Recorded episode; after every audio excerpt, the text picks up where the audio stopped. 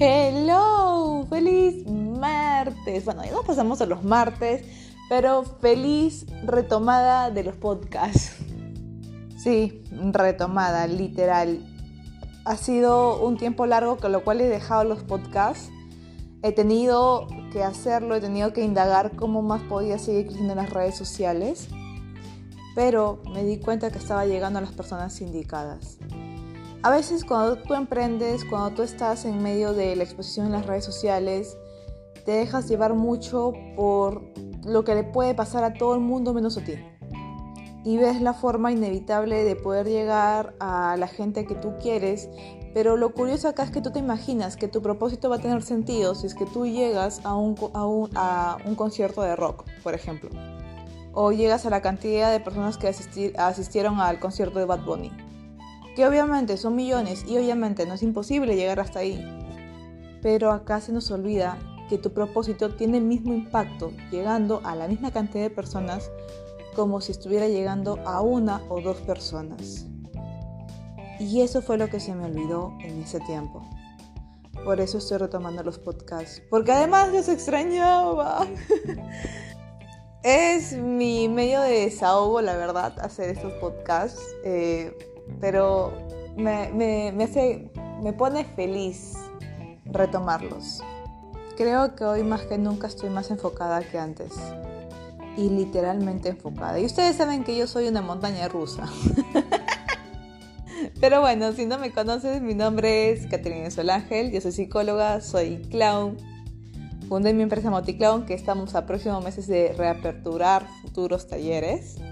Y este es un podcast de una psicóloga clown. Me gusta decir psicóloga clown porque cuando uno se imagina a un psicólogo, lo imagina como un ser perfecto, Dios con toda la salud mental posible. Y cuando lo combino con clown, que obviamente en, español es payaso, se imaginan a alguien informal que hace reír, que se burla de sí mismo, que se, bueno, que se burla de la situación en sí. Y para mí fue la perfecta combinación porque estos podcasts son tan fuera de la terapia psicológica, pero tan humanos a la vez, que me da otro enfoque para hablar con ustedes y un método de llegada distinto. Bueno, el día de hoy vamos a hablar de lo que realmente significa colocarte límites a ti mismo. Porque supongamos que tú descubriste cuáles han sido tus flaquezas en tus relaciones pasadas o en tu amor propio. Fuiste al psicólogo, al coach, al, coach espiritual, al psicólogo espiritual, X. Fuiste la persona para sanar, ¿ok? Y para enfocarte en lo que tú realmente querías. Cuáles eran tus debilidades, cuál era tu pasado y todo esto lo fuiste sanando. ¿ok? Tú vas conociéndote a través de este mundo. Pero cuando nos exponemos de, nuevo a conocer a alguien, otra vez colocamos en riesgo quienes realmente nosotros somos. Y lo digo porque esta vez cuando te expones, admiras tanto a la persona que eres capaz de moldearte a esa persona y pensar que si tú no eres algo igual o similar a esa persona, no eres nadie. Y no es así. Definitivamente no es así. El día de ayer hablé sobre la admiración tóxica, que es una admiración basada desde el sentimiento de inferioridad, del yo no puedo porque no tengo las mismas oportunidades que esa persona. Comienzas a creer que tú necesitas para valer igual que esa persona. Y no es así, y es un error que cometemos muchas mujeres y hombres a través de la admiración hacia alguien que queremos en nuestra vida. Entonces viene a ser el sobreesfuerzo. Acá el sobreesfuerzo lo explico de una forma de que tú te impongas algo que tú no eres, en vez de resaltar cuál es tu verdadera esencia, como mujer, como hombre, como pareja. Y aquí viene el juego tóxico de colocarme máscaras frente a esa persona. Y no es así. Otra vez cometemos este error. Al ponernos límites nosotros, uno, estamos aceptando quienes somos y lo que realmente queremos. Dos, aceptas que lo que tú quieres no es imposible. Tres, te vuelves mucho más selectiva, definitivamente más selectiva. Y lo más doloroso del cuatro es que a veces te puede gustar alguien bastante. Pero si esta persona no te está dando lo que te mereces, ya sea detalles, tiempo, responsabilidad afectiva, hobbies similares, entre otras, sabes que no va a funcionar. Y es aquí donde nos jode decir que no. Nos jode rechazar la oportunidad con alguien que tanto nos gusta porque sabemos que no va a encajar. Porque merecemos algo mejor.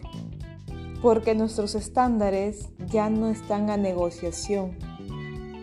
Y eso me ha pasado en estos últimos tiempos. He conocido personas que son maravillosas de por sí que me gustaban bastante, literalmente me gustaban. Y yo soy muy jodida para que alguien me guste porque la mayor parte sabe, digo la mayor parte porque no todos conocen esta parte de mí, que me puede gustar bien físicamente. Pero si a este le metes un buen cerebro, ya, listo.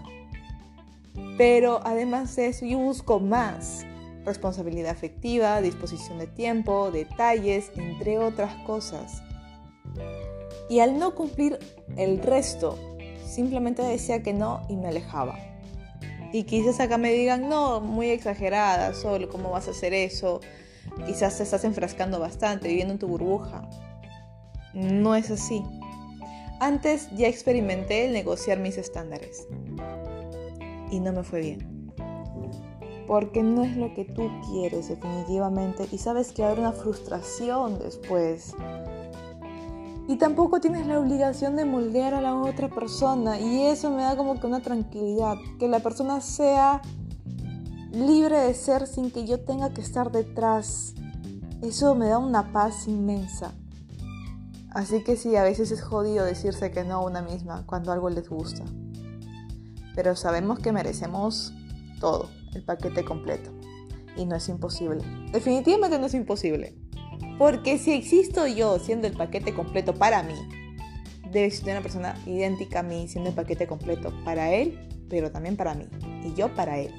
No sé si me deja entender.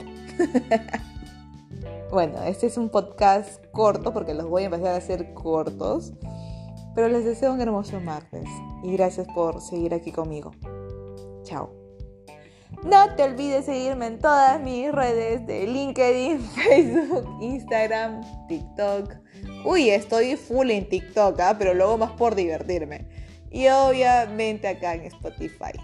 Gracias. Chao.